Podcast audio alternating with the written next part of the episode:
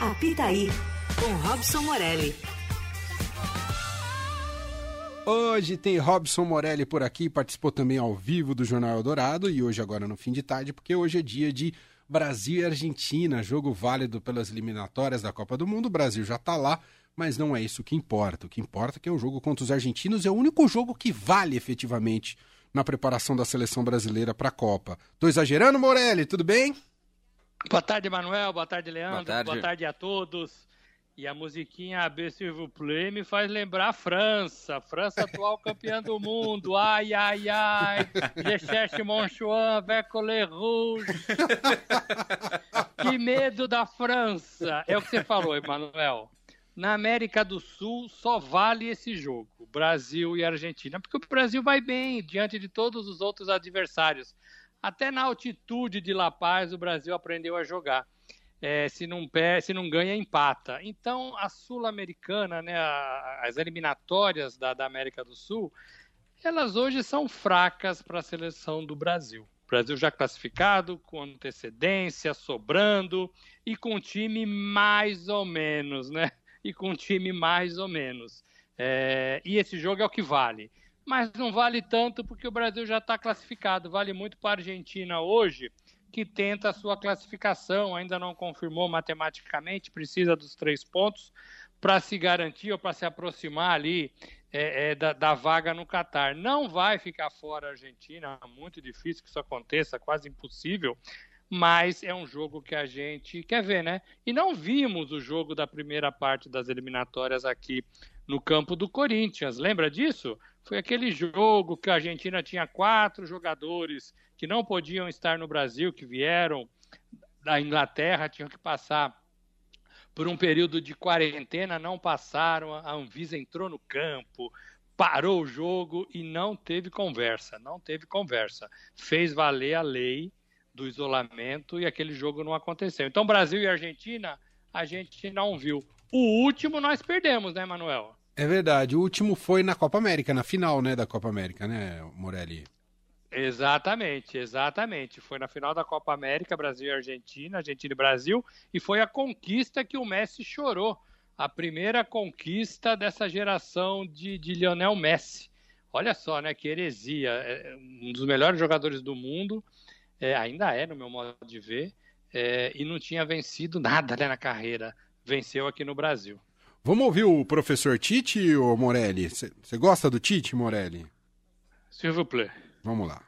Fala, Tite. A minha ótica é de lamentação pelo jogo não ter acontecido.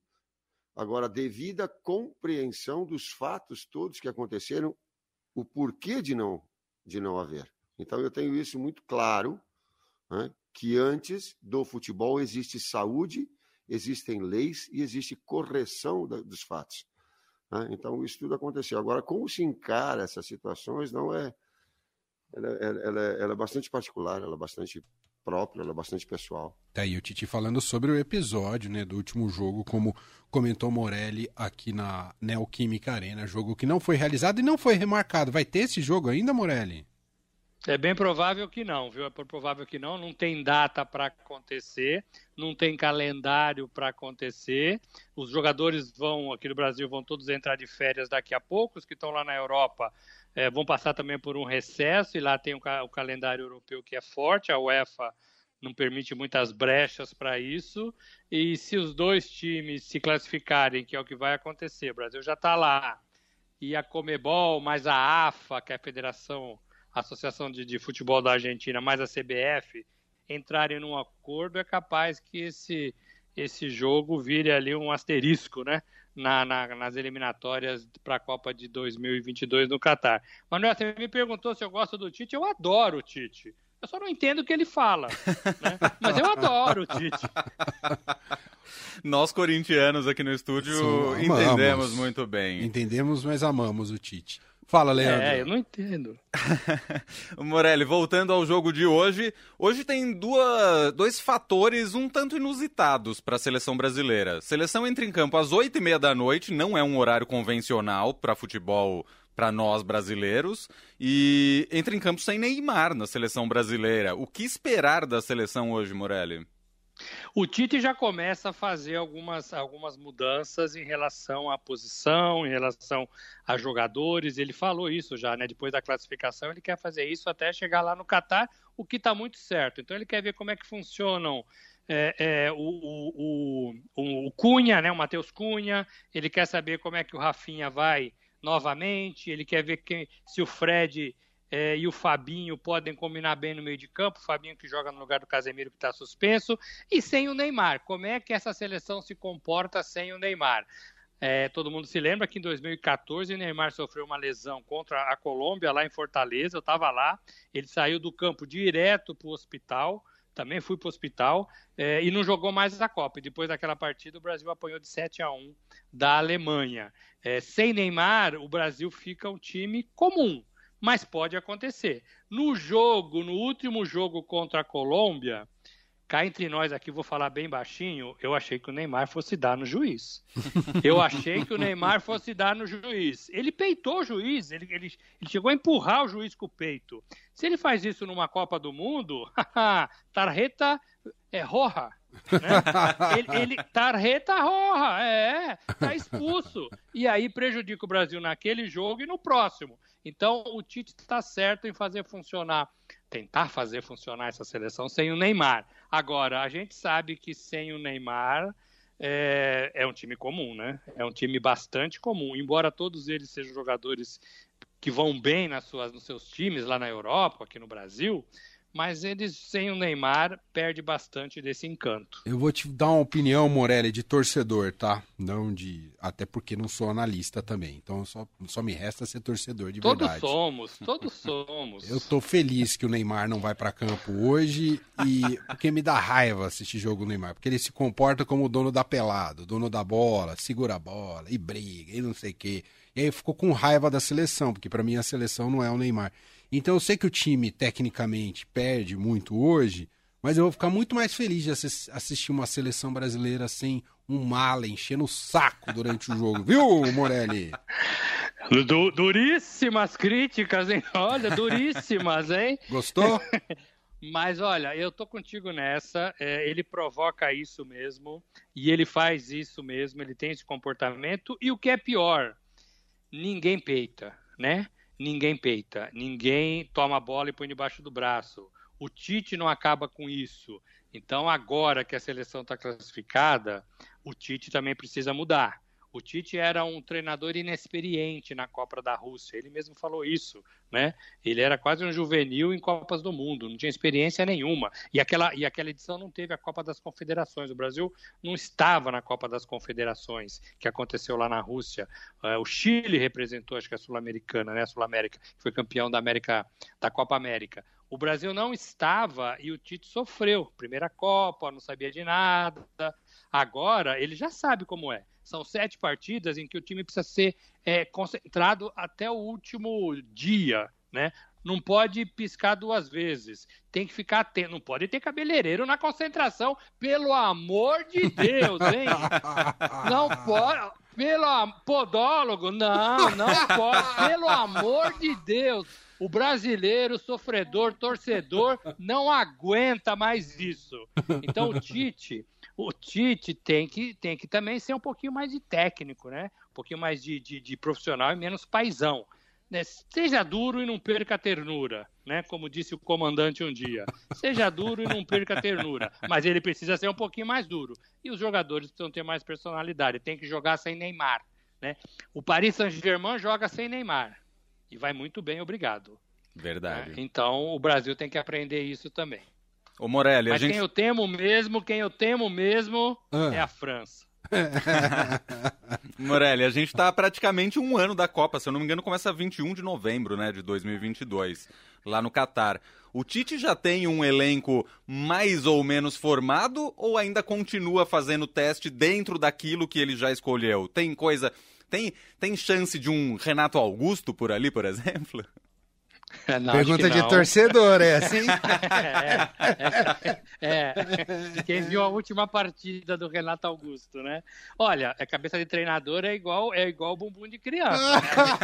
A gente não sabe o que vem, né? Não sei se eu posso falar isso no ar. Já foi. Hora. Já foi. Olha só, é, é, pode até ser, né? Pode até ser. É, eles preferem jogadores mais novos, né? Para lançar como foi o Ronaldo lá em 94, lembra? É, o Ronaldo jogou um pouquinho em 94 para ser campeão em 2002. Talvez jogadores novos eles prefiram mais. Talvez jogadores mais experientes. Eu não sei, eu não sei se o Tite não faz muito isso.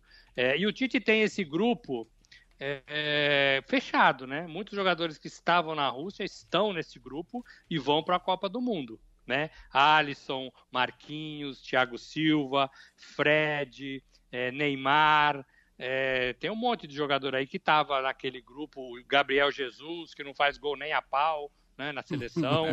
É. Esses caras estão todos fechados com o Tite e o Tite fechados com ele. O Tite tem que entender que Copa do Mundo são sete partidas. É, e o Emanuel, que joga futebol, sabe disso. Sete partidas tem que jogar quem tiver melhor naquela época. Ele vai ter que apresentar a seleção um pouquinho antes, mas para jogar ali efetivamente, ele tem que pôr os melhores. E se o melhor for o Matheus Cunha, por exemplo, e não for o Gabriel Jesus, ele tem que deixar o Gabriel Jesus no banco. Ele, né, para ganhar uma Copa, para fazer partidas interessantes. É, eu acho que tem que levar os melhores, mas eu não sei se ele abre muito mais esse leque, não. Eu acho que ele vai testar jogadas com esse time que ele tem, com esse elenco que ele tem, que não é meia boca, hein? é um elenco bom, precisa só render.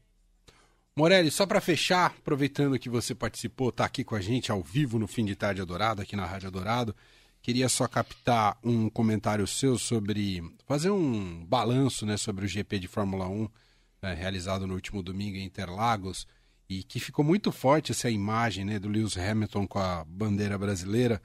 É quase, eu diria que a gente precisou de um ídolo inglês para a gente se reapropriar é, com a autenticidade da bandeira brasileira que andava causando uma certa confusão, visto que ela é, passou a fazer parte de embates ideológicos e políticos. Mas o Lewis Hamilton voltou a dar é, autenticidade nessa relação. Foi muito bonito que ele fez domingo, né, Morelli? Foi muito bonito. É, a gente gosta de Fórmula 1 e a gente gosta da bandeira brasileira e ela é de todos nós ela não pode ser apropriada por partidos políticos, por presidentes, por instituições, por associações, por ninguém. A bandeira brasileira é de todos nós. Ela tem que estar no alto do pódio quando tiver um atleta olímpico brasileiro, ela tem que estar na Fórmula 1, é, não estava com brasileiro na corrida, mas estava por um apaixonado pelo Brasil, um apaixonado pelo Ayrton Senna, e repetiu o gesto, né?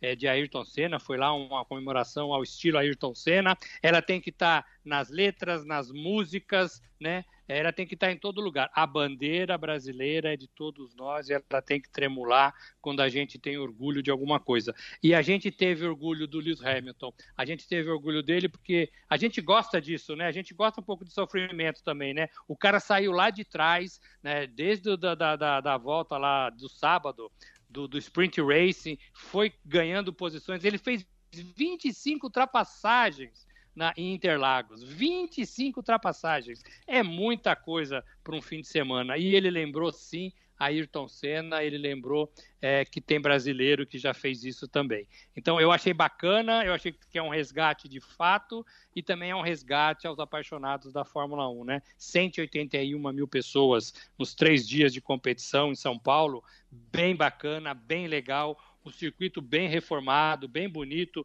muito verde, né? Então, assim, foi bem bacana essa Fórmula 1 e resgata. E também queria, queria fazer aí, é, dar, dar, um comentário nessa transmissão da Bandeirantes. Eu estou gostando muito da Fórmula 1 na Bandeirantes, eles estão dando mais tempo, eles estão eh, se envolvendo mais, é, eles estão contando bem, bem, bem legal a história da Fórmula 1 nos dias das provas. Estou curtindo muito. E aproveitando rapidinho, Morelli, quem leva o Mundial neste 2021, Verstappen ou Hamilton?